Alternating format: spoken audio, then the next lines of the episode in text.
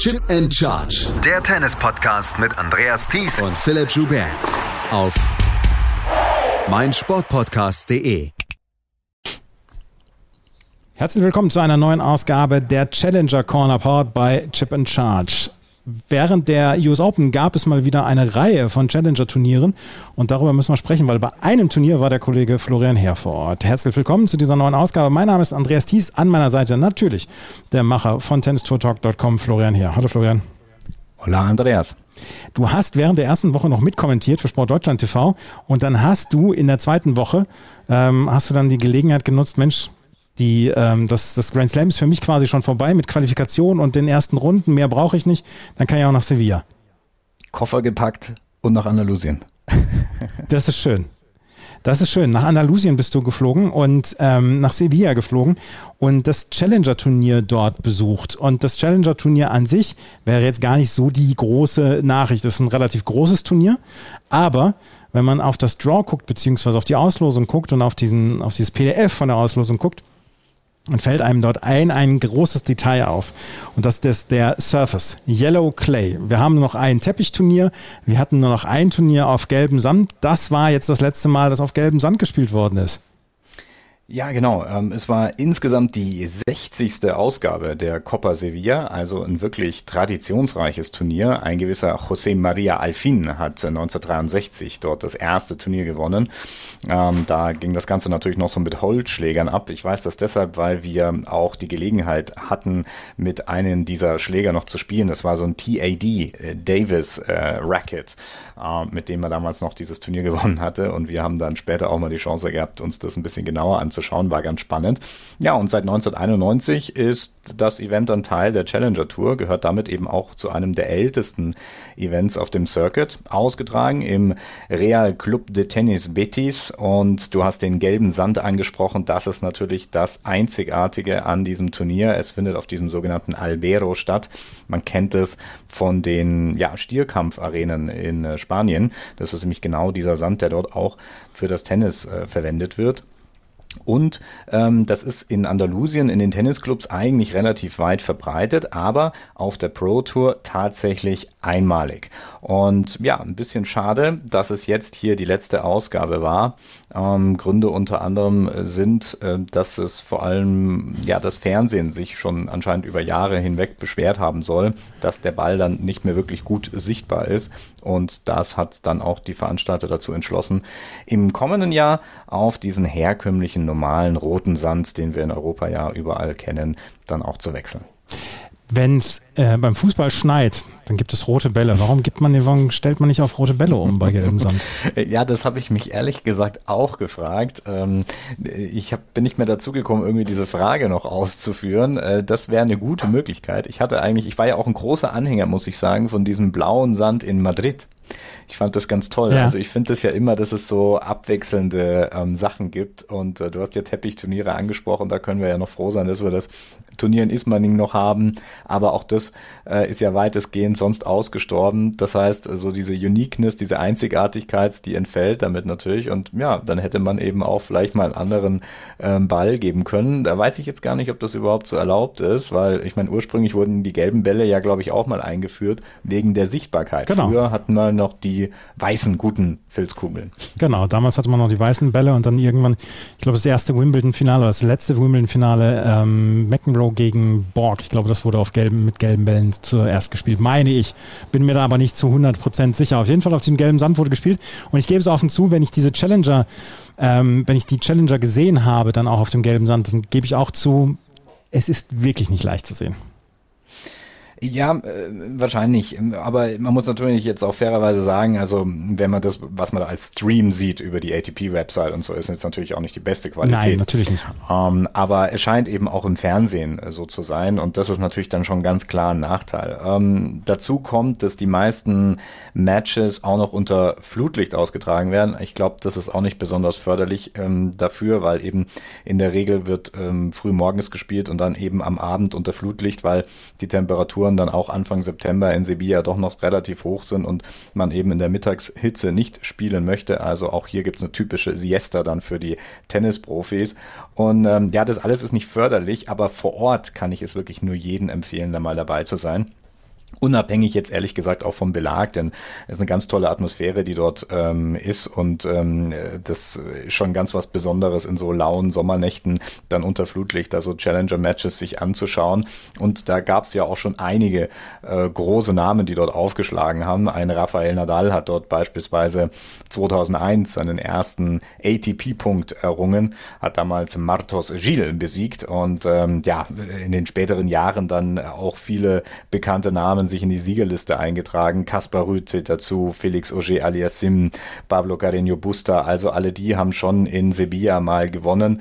Und ähm, auch in diesem Jahr war das Turnier grandios besetzt. Es waren fünf Spieler aus den Top 100 mit dabei. Äh, war damit die stärkste Entry-List der 125er Kategorie in diesem Jahr.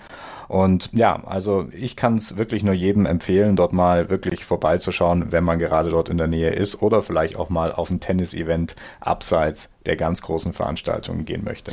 Roberto Caballes Baena war an 1 gesetzt, über den sprechen wir nachher auch noch, weil er das Turnier gewonnen hat. Pedro Cachin an 2, wir hatten Timo Feiskatov, hatten wir Facundo Diaz Acosta, äh, Jaume Una, also es war wirklich ein sehr prominent besetztes Turnier, natürlich mit den ganzen Sandplatzspezialisten aus Spanien. Unter anderem war dort dann auch noch äh, Fernando Verdasco dabei. Der war mit einer Wildcard in dieses Turnier gekommen, hatte allerdings eine schwierige erste Runde und verlor gegen Hugo Gaston. Hugo Gaston, den hatten wir auch während der US Open gesehen, ähm, war dort in der zweiten Runde, glaube ich, ausgeschieden. Und Hugo Gaston stand zum Interview zur Verfügung. Und mit, die, mit ihm hast du gesprochen und das Interview hört ihr jetzt. Well, yeah, first of all, uh, congratulations. Uh, good win out there, uh, good start into the tournament. What was the key to success in this match today? Yeah, it was uh, difficult. Uh, of course, Fernando has a unreal career. Uh, I played him last year in Bordeaux, and I lost uh, 6-2, 6-2. So uh, I wanted to, to play this match again because it was uh, really, really bad. And today it was it was a great match for, for my part. difficult for him. the condition is a little bit different. Um, there is a yellow clay here. It's not exactly the same, but but well, I feel good on court, uh, so I'm really happy about uh, about this match. So it was your first time on the yellow clay. Um, how would you describe it? And what's the difference to the normal red clay we, we know from Europe? You know, in Europe, um, I mean, maybe sliding, it's uh, you slide, but mm -hmm. differently. Uh, you know, you don't want to go 100% because you're not sure you, you can stop the, the slide. So -huh. it's different. You have to adapt your, your game. But I mean, after after uh, some practice, some matches, it will be uh, it will be better. So yeah, I mean there is uh, some different thing, but it's it's similar in general. And maybe in terms of the speed of the surface, is there any? Is it is it faster or? Maybe yes, little bit faster. Mm -hmm.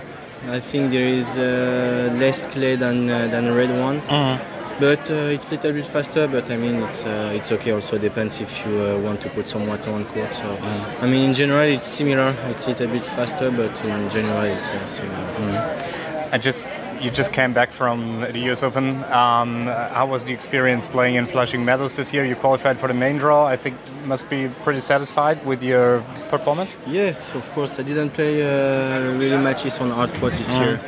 So uh, it was uh, it was the the goal. I mean uh, to to to be in in the main draw.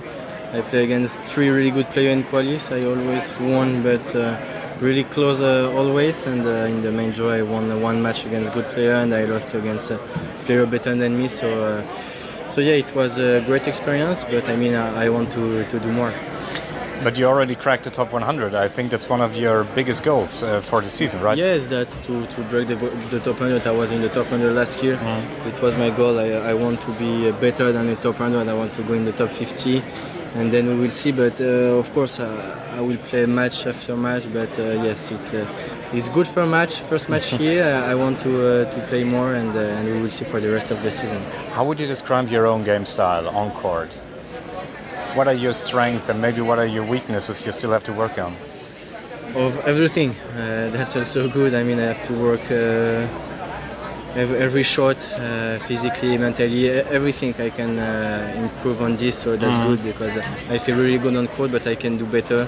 So it's uh, it's good and uh, it's it's nice because I want to, to work more and and it will be better.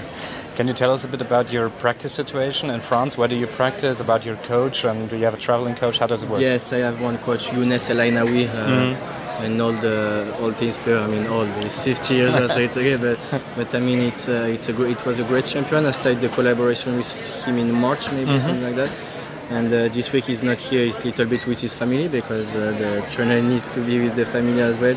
And uh, so I'm, I'm, alone here. There is one, one friend and there is a doubles player from, from France also. Mm-hmm. And I train in Toulouse, mm-hmm. Toulouse sometimes, in Paris as well. So mm-hmm. I try to, to move a little bit.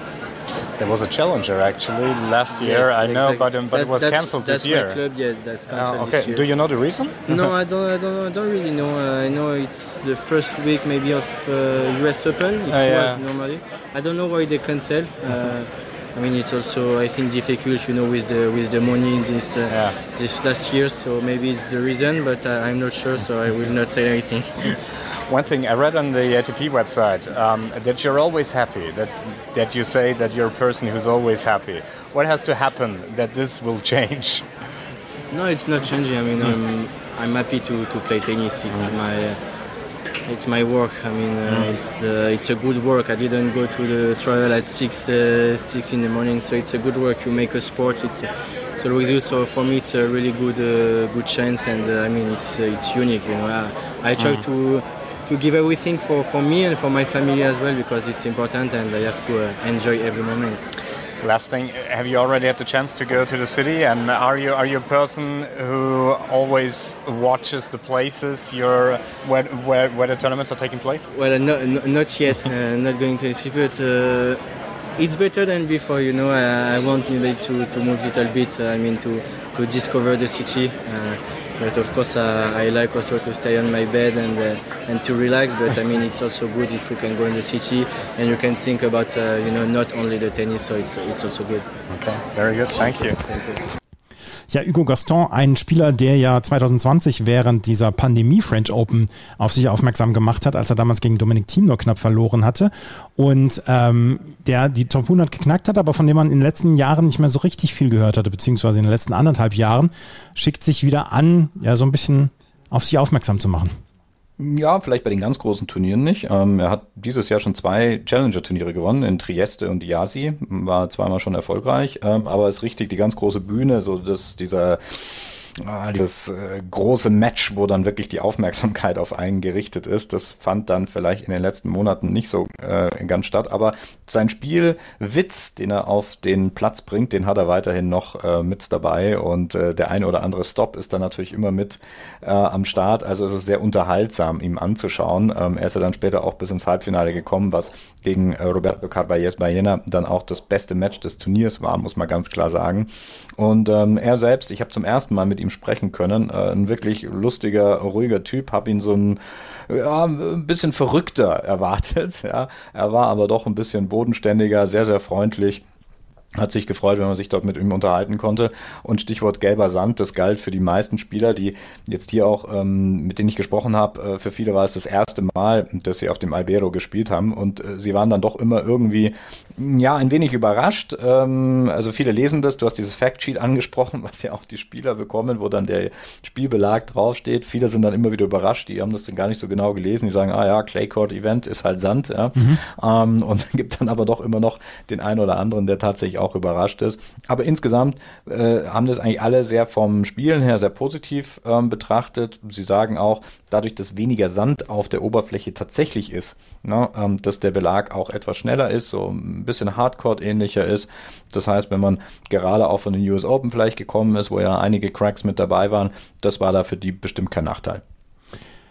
Du hast es gesagt, Hugo Gaston ist dann noch ins Halbfinale gekommen, hat dort gegen Roberto Caballes Baena verloren. Den hören wir gleich noch. Ein anderer Spieler, der auch ins Halbfinale gekommen ist, ist Valentin Royer. Das ist ein Spieler, ihr hört him hier first. Franzose, 21 oder 22 Jahre alt, auf jeden Fall noch nicht der älteste. Und 22, er, ja. 22.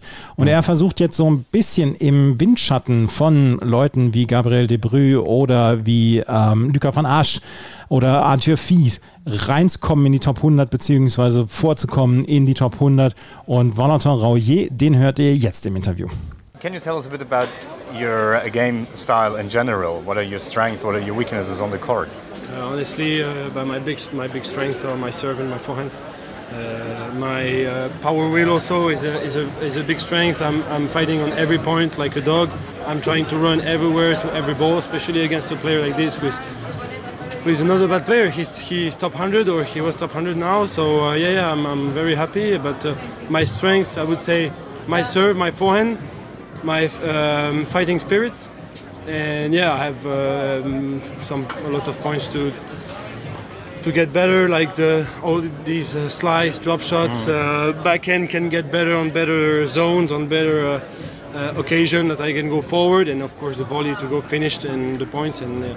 Uh, and you needed to save some um, set points in the in the second set. What about your mental strength? Is this anything you're working on in particular? Yeah, yeah, yeah I'm working. I'm working a lot on the mental part. Uh, it's even nowadays. It's especially nowadays. It's a pretty pretty mm. big part of the game that I'm, I'm trying to, to work very hard on it. Uh, but it's, it's also pretty hard to work on it because it's not, you know, forehand, backhand is not like a very uh, distinguished uh, for the game. You know, it comes later. It comes. It yeah. has to. You have to work it every day and every day and every day, even even during the practice, outside of the practice. So, yeah, it's a, it's a, it's a big part. And, and today, when I had uh, break points and um, set points to save, and break points to save in the first set. I, I had to stay calm mm. and just to accept the fact that okay, if I got broken, if I got if he got the second set, uh, we go back to, to, to work and we go back to the fight in the third set, and that's how, how it goes. What about your practice situation? Do you have a particular coach? And I, I think there was someone in your corner. Um, where do you practice? Can you tell us a bit about this? Yeah, yeah. Um, I'm practicing with uh, Julien Gillet. He's a French uh, tennis coach based in uh, Montpellier. So mm -hmm. I'm mm-hmm. practicing in Montpellier right now. Um, what can I say else? And he's also my fitness trainer uh, because basically he's a fitness coach and he he uh, started to coach uh, first uh, some girls and then uh, Arthur Cazaux, who is very mm-hmm. well known, yeah. and Enzo Couacaud also. Mm-hmm. So um, basically, he raised uh, Arthur, Arthur Cazaux to to the best level and now he, he, he has me, so I'm pretty pretty happy because he's making me work and making me sweat a lot. um, talking about the French guys, there are a lot of young up and coming players from uh, France. Um, how do you yeah consider the situation right now with tennis in France on the? Honestly, honestly, um, I'm I'm so happy because we have so many players in, in top, top rankings. Mm. In, between 150 and, and, and, and number one, we have so many players, so many French players and it forces me to to raise my level every day because these guys they are working they are keeping forward you know there's this guy uh, Titouan Droguet who is my big friend who passed the first round qualies in US Open first round against Pusetti these guys they, they, they can play very very decent tennis and uh, I'm just trying to keep working to, to reach uh, their their levels but I'm I'm sure by, by working and by uh, um, keeping this uh, regularity every day it will come it will come today's win? One of your biggest win of your career? You my would say? biggest win of my it career. It was the biggest win of your career. top 100, so it's my mm. biggest win of my career. So yeah, I'm very happy. And um, what are your goals for the rest of the season? Do you set yourself uh, any uh, any goals in terms of ranking positions, maybe? Honestly, oh. I'm, I'm just trying to to play every tournament by every tournament, mm. uh, mm-hmm. match by match. Uh, you know, uh, it's uh, the it's the, the worst the worst thing to the worst thing to, to think uh, when you you are trying to reach uh, some especially especially on these tournaments you, you, uh, you cannot say to yourself yeah i'm gonna try to win the tournament when you know your level is not right. So mm. i'm just trying to to to do match by match and um, but my, my goal my ultimate goal of course uh, it's uh, to be qualifying in the australian open. So it would be this would be amazing and finally, could you tell us a bit about your um, uh, about your uh, person and, and, maybe about your hobbies? What do what do you do off the courts? what do I do off the court? Um, I read pretty much. Okay. I read. Uh, I play video games, of course. Uh, I mean, like a lot of, of, guys of my age, but but um, yeah, I, I like uh, um, uh, nautical sports on on water, wakeboard, okay. kite surf, all these, these things. It's my like I, I like adrenaline. On court, you know, it, it comes. I don't know if it comes from tennis, but I like adrenaline. If it's the in the video games or outside with the wakeboard and everything, I like adrenaline. So yeah, I need something that pumps me up. okay. And do you also visit the cities when you're uh, traveling and yeah, playing I'm tournaments? Sevilla is uh, the center of Sevilla. Mm. I, I never I've never been in the center of Sevilla, so okay. I, have heard it's a pretty pretty beautiful city, so uh, yeah, why not? But uh, often, you know, we're just trying to work on site in a hotel uh, club. But when we have time, when we have some time and some energy, of course, yeah. we go out and we go to, to, to see the city. Okay, perfect. Thank you. Thank you. And maybe could I do a short video with you? I have eight random questions for you. Uh, das ist ein Spieler, der wirklich noch den allermeisten unbekannt ist. Ja, und ich muss auch ganz klar sagen, ich hatte den überhaupt nicht äh, irgendwie auf der Liste. Der ist ja auch durch die Qualifikation gekommen bei dem Turnier, hat aber schon eine wahnsinnig starke erste Runde gespielt. Und ich habe gedacht, oh ja, mh, hm, wenn das so weitergeht, äh, da äh, ist vielleicht noch wirklich was drin. Und habe mir dann natürlich so die Ergebnisse in den letzten Wochen da auch angeschaut, beziehungsweise im Jahr angeschaut. Und er konnte ja zumindest da auf der ITF World Tennis Tour dann auch schon zwei ähm, Turniersiege in diesem Jahr feiern. Insgesamt waren es schon vier. Und ähm, ja, ich war sehr beeindruckt dort ähm, von seinen Matches, vor allem eben das Zweitrunden-Match gegen Facundo Diaz Acosta, das er gewonnen hat. Das ist ja auch kein schlechter. Dann äh, Timofey Skatov äh, geschlagen und schließlich dann äh, gegen Colvin Emery äh, verloren. Und du hast es gesagt, einer, der so ein bisschen unterm Radar läuft. Aber man stellt fest, wenn man das sich ein bisschen genauer anschaut, auch in der Weltrangliste, es tut sich wieder was in Frankreich. Mhm. Ne? Also da kommt was nach. Mm, es sind nicht nur diese mm, Namen wie Arthur Fies, die jetzt äh, natürlich sehr stark äh, auch gerade thematisiert werden, sondern da kommen noch ein paar im Windschatten von denen. Und äh, ja, ich bin davon überzeugt, dass wir da auch in den nächsten Jahren bestimmt was von ihm hören werden. Also wir haben natürlich immer noch die, die älteren Herren, wie zum Beispiel Adrian Manarino, relativ weit oben, auch Richard Gasquet, aber Hugo Mbert ist auch erst 25, Arthur Fies ist schon unter den Top 50, ist noch keine 20 Jahre alt. Ähm, wir haben dann Luca van Asch, der unter den Top 70 jetzt schon ist. Quentin Liest ist 26, auch Alexandre Müller ist 26, beide unter den Top 100. Hugo Gaston ist erst 22 und ähm, da geht es eigentlich im Moment mit einer relativ guten Breite bei den Franzosen vorwärts. Und ähm, jemand wie Valentin Rorier, der braucht vielleicht noch ein bisschen, ist im Moment auf Platz 278 in der Weltrangliste, aber wer weiß, vielleicht sehen wir ihn in den nächsten Monaten und Jahren, vielleicht sehen wir ihn ja nächstes Jahr bei den French Open zum ersten Mal mit einer Wildcard. Das könnte ja durchaus passieren, wenn er seinen Weg so weitermacht. Hier hat er das Halbfinale erreicht, hat dort gegen Calvin Emery verloren, der hat dann das Finale verloren.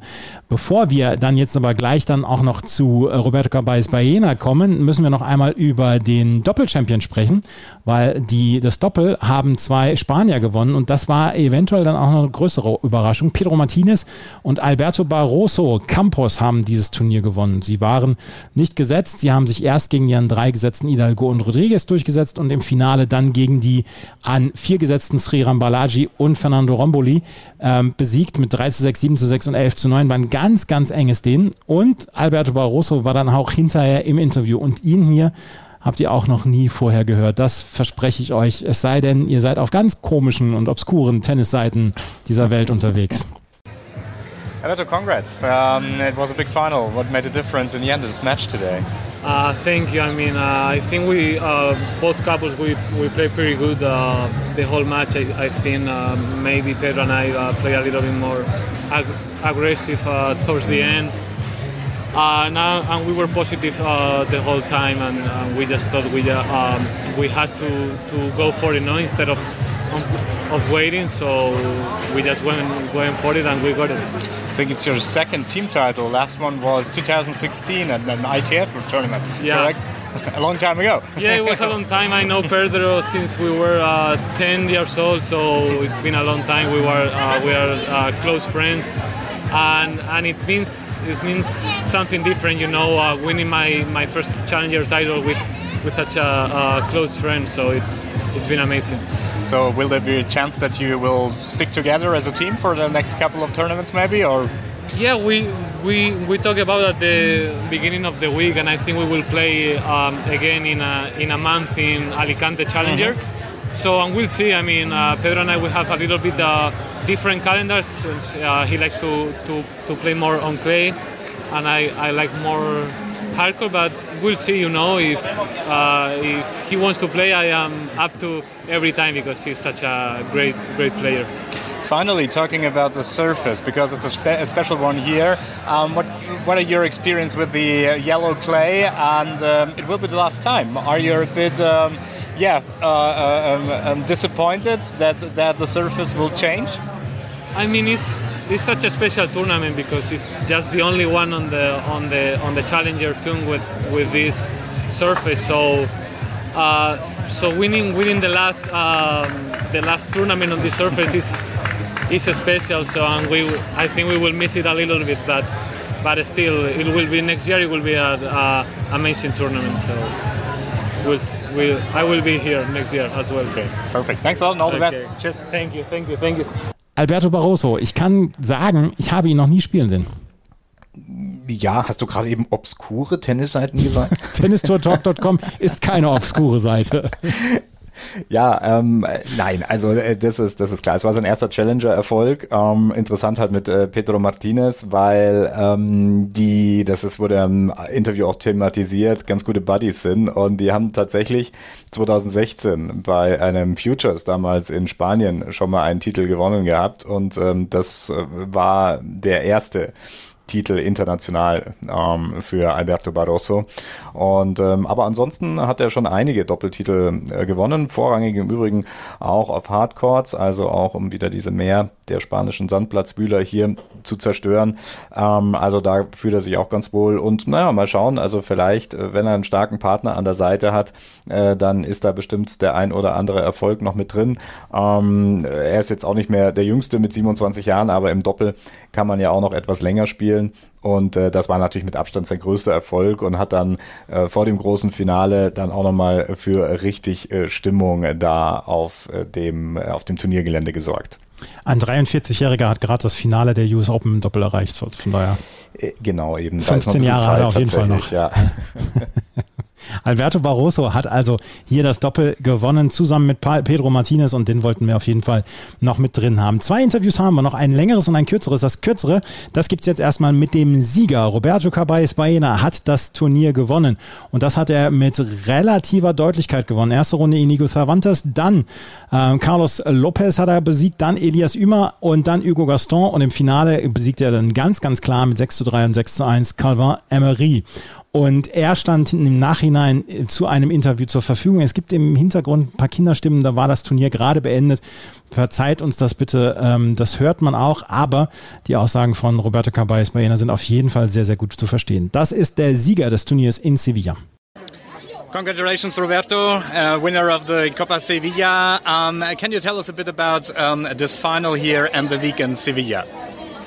Well, uh, I think it was very special for me uh, to play here at home in Sevilla. Uh, I think I did a great week. Uh, yesterday was a very, very tough match, and and today I think I I play very focused on my game, and I think I, I did a great match.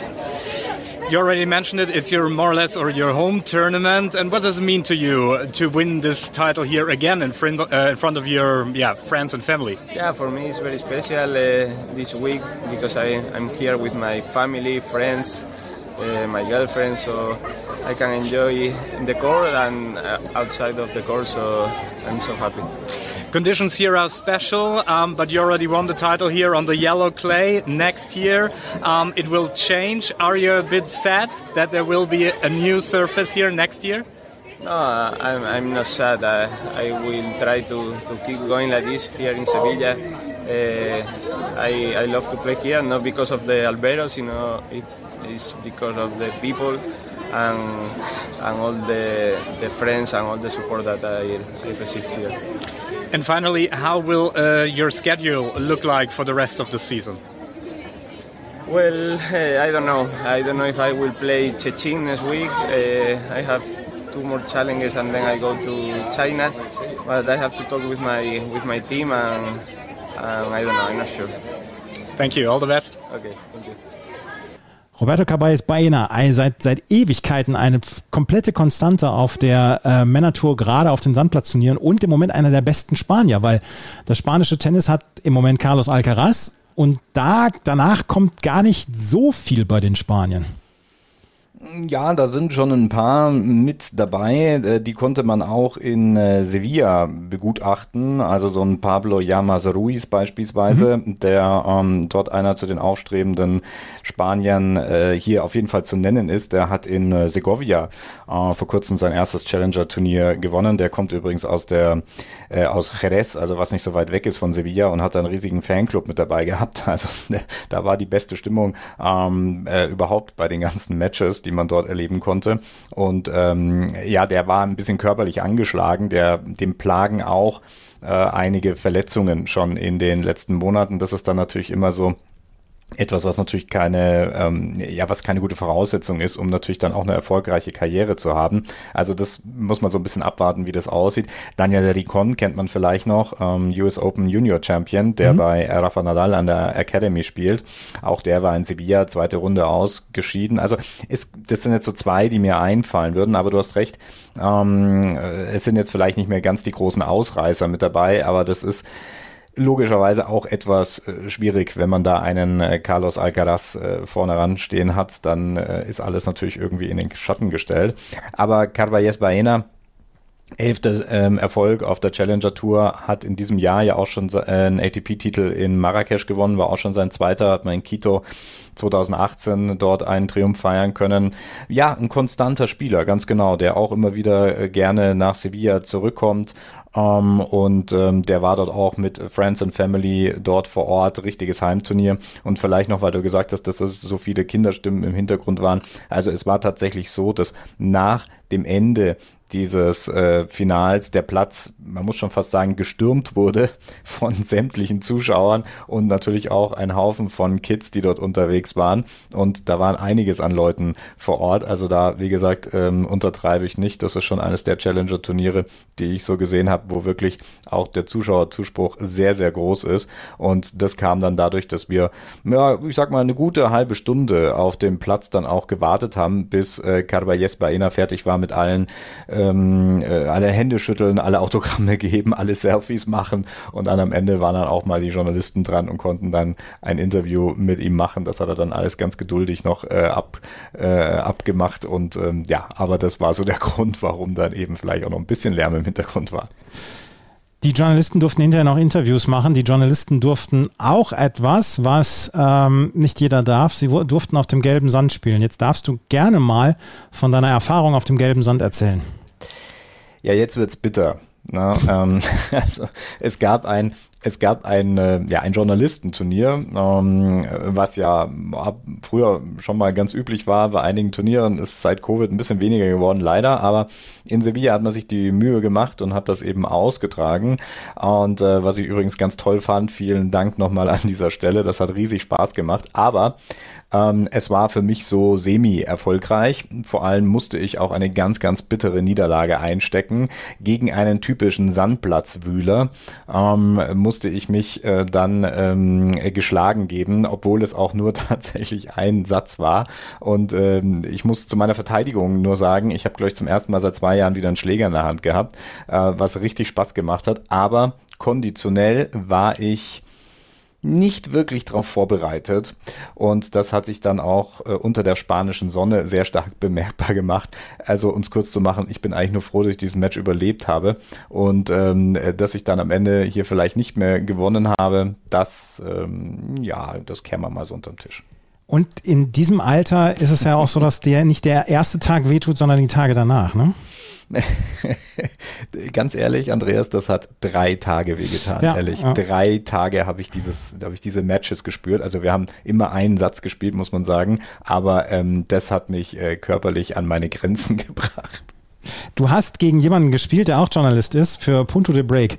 Carlos Navarro heißt er. Ja. Und mit dem hast du über dieses Turnier gesprochen, über die Historie dieses Turniers und über das, was da noch kommen mag und kommen wird und in den nächsten Jahren kommen wird. Und ich finde, das sind zwölf sehr, sehr unterhaltsame und sehr hörenswerte Minuten. Das Interview von Florian Heer mit Carlos Navarro, das hört ihr jetzt hier. So it's the final day at the Copa Sevilla, and uh, we are here at the uh, Real Club Betis, and uh, it's yeah, I'm, it's not only me today because I have an expert with me, Carlos Navarro from uh, Punto, Punto de Break. yes. See, and um, yeah, it's great to have you here. First of all, thank you. you too, man. It's my pleasure, and happy to see some international journalists coming to my home tournament and to my home city, and I'm sure you enjoyed it to the fullest. Exactly. That's the that's the most important thing. You're from Sevilla, so you are the best man to talk about this tournament here. Um, yeah, it's a 60th edition, but um, how many times have you been here before? well, I think mostly from 2014 onwards. I've pretty much been here like every single edition. Of course, for the first few times I've been here just as a fan, enjoying tennis. And actually, my first live tennis match was here. I remember it pretty pretty clearly, and it was Gimeno Traver against Bellotti, which you know it just sets the tone for being a challenger fan, which is That's my a case. challenger classic. Exactly, exactly. You watch Gimeno Traver playing, you instantly become a challenger fan. That's how it works. And yeah, actually since 2000, I think 16, 17, I've been here coming as a journalist, just doing some interviews, doing some reports and stuff, and I mm-hmm. just enjoyed it because you know you're close to the players. You just you know you're with, we're with you are with them as if you were their friends you know and that's the best thing about this club and about this tournament that it, it's it, it's like a, a little family mm-hmm. which gets a little bit bigger every single year That's great. And what were the highlights for you this week? lots of highlights man i could tell you about the press tournament but i will leave it there we, will, you know? we will talk about this okay later. that's Manny. cool that's cool that's cool i know that was my highlight no i'm kidding i'm kidding you know lots of highlights i think in sevilla the thing is this tournament always showcases the best young players young up and coming players that use this tournament as a little bit of a platform no? You need to get to the to get to know not internationally but mostly in a local level. And this week we had pablo llamas which is an andalusian player and we've been lacking uh, I mean, until Davidovich came, there weren't many Andalusian players, you know, shining, and we have now Davidovich, Carballés, and hopefully Pablo Llamas, which is a really exciting prospect, I think. And of course, Carballés Gaston was the highlight of the of the tournament, a three hours match that could easily you could easily see it in a, an ATP tournament, ATP mm. 2, 200, ATP 500. I think you could see it even in a first round of a Grand Slam. But you know, the highlights for me are always, you know, being to the players. I had the chance to interview some of them. I had the chance to interview Pablo Llamas, which is an amazing character. I was telling you about his tennis, about how exciting he is in terms of you know coming up. Mm. But he's a great person. He's younger than me, so you know he's a little bit crazy in his mind, you could say. so that makes for a beautiful interview. Um, you know, just being here, working a little bit for the tournament, doing some post-match interviews. It's always a highlight to be close to the players, to be trying to get their stories right, you know, because of course the ATP will uh, showcase and the ATP will publish lots of stories about the big names, but here it is all about the both the young players that are coming up and that deserve to have a little bit of a spotlight over them. Um, also both of the also to the the players that have been grinding grinding it out like for years. And being here at the challenger tournaments some of them have experienced economic and financial losses and they still come here with the with their hopes you know of getting a very good result. And when you get to them when you are able to get their stories right and you get some juice out of their interviews you know that's when you feel special. And myself for me those are always the highlights much much better than watching a match and watching i don't know anything else. But that's of course me talking from my journalist point of view right? But anyone who comes here will enjoy tennis of the highest quality and in a one of the best settings for me in the challenger tour. For me it's the best one but i'm biased what can i say Yeah, totally agree because that's that's why you have to support challenger tournaments. Absolutely. exactly, man. And the atmosphere here was really really good. Um, you uh, you mentioned uh, Pablo Llamas. Um, Yes. He's he's from from nearby Jerez and he had a lot of fans here. Um, what about the the people coming to this club? I mean, you have some special people here. Like the members of the club, they're always going to be here supporting the tournament, and that's fantastic because probably without them, we wouldn't have the same atmosphere. But as you could see, this is a really special club, like a pure tennis club. You know, you could see that there's not so much space compared to other venues. You just only have three match court, uh, three three match courts actually. So, of course, when the setting is so intimate and there's so little space, you, the atmosphere that gets you know the, the atmosphere that is created is special you know? Mm. and you have actually the bar is really close to the to the center court so there's all it's always going to be a little bit loud especially at night. It's a little bit noisy maybe too much for some players but i like it i like it because it there's lots of people coming here and I can say from first-hand experience that there's people that have discovered discovered live tennis here in Sevilla, and it's important for them, you know, to to watch tennis like firsthand because they see when they witness it, when they witness it, they see that it's very different from TV and that it's much much more special, you know. And the atmosphere is always great. Sevilla is a lively city, it's a vibrant city, yeah. and here, I wouldn't say that we have mm, a big tennis tradition because in Spain I think the, the biggest hubs are Barcelona and Valencia, but this is like I don't know a little bit of an oasis an okay. oasis of mm-hmm. tennis, you know. And so the people from the city come to support the tournament. It's great. There's not so much space as I told you, so it's intimate. The loud is bigger. Uh, the noise is bigger, sorry, the noise is bigger, the noise is louder, and so that makes for a pretty special and exciting tournament. And it's taking place the second week of the US Open, so yes. we have night sessions in Sevilla and we have night sessions in Flushing Meadows, pretty similar. Yeah, yeah. In terms of the noise, maybe I think it's, it's right, it's right. And there is something special about this tournament because we have this unique surface. Yes. It's the yellow clay. Oh, man. What can you tell us about this, please? Oh, man, what can I tell you, man? I was expecting this question, and you know, it's unique because it's a little bit of a of a microcosm of what Sevilla is, you know, because it, this is used in the ball rings, you know, this is used in some very folklore stuff here in Sevilla, mm. and so it just it's just a little, a little, bit of thing to remind how special this city is. This tournament is like intrin- intrinsicated, you know, with the city philosophy, you know. Some in some ways, it's a very old city with a lot of traditions, like you have gotta respect them. But in some ways, it's also a modern, open-minded city, and you see it here with all the international players coming here, all the people coming here to support the tournament. It's just not old-fashioned in a bad way, and the Albero is that and pretty much more, you know. And so it's unique. It's the only tournament that has yellow clay all around the ATP circuit, and I would dare to say all around even future circuits. In some ways, it's a shame that it's not gonna I mean that it's going to stop this year. Uh, next year it's going to be like uh, red dirt and the usual your usual red clay.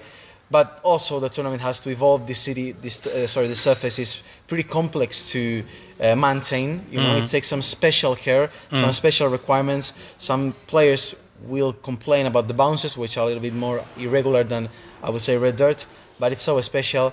Uh, I don't know, man.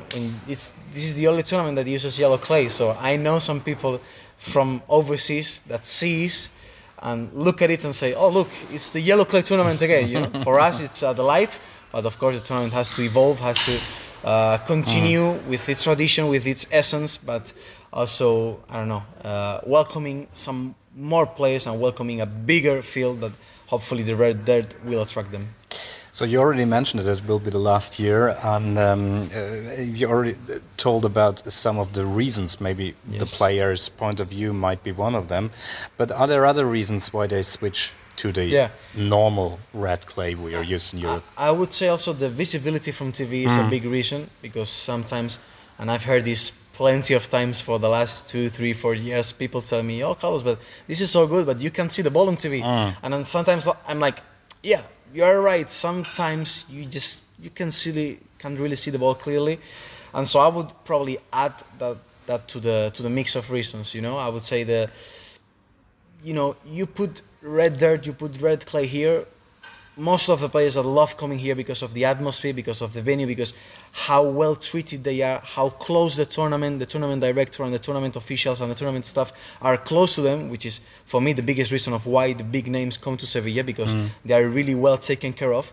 But some of them will say, okay, this is very good, but next year I want to go to Red Dirt. Well, maybe I, I won't get screwed up by the bounces, you know? Mm. And so, from my point of view, and from what I've gathered all over this week, I would say that the visibility of TV and those bounces and the complexity of maintaining such a unique surface are the main reasons of why the tournament are switching uh, surfaces. We had the Challenger tournament, but there was also another special tournament. Mm. There was this press tournament yes. for the journalists. and I had the chance to play on the Albero for the first yeah. and probably last time. and I also had, or we had, a special match. Please tell us about it. Well, what can I say, man? I won't disclose the the score because for me the most important thing, you know, it's not about the destination; it's about the process, right? It's about the journey, and the journey, man, it was physically taxing, so to say. I think we still can't feel our legs from the match we played.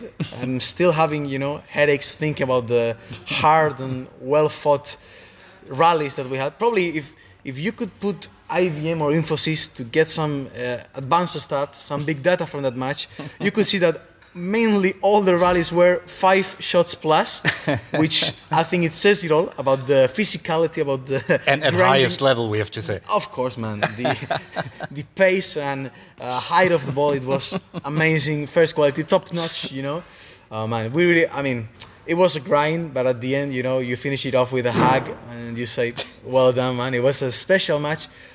I'm gonna dare to say it's one of the greatest matches that have been played in the Albero in this club, especially mostly in the practice courts. I don't think we've ever seen any grind such as the grind that we had. And yeah, I think 45 uh, minutes long, seven games match. Yeah. You tell me. Yeah.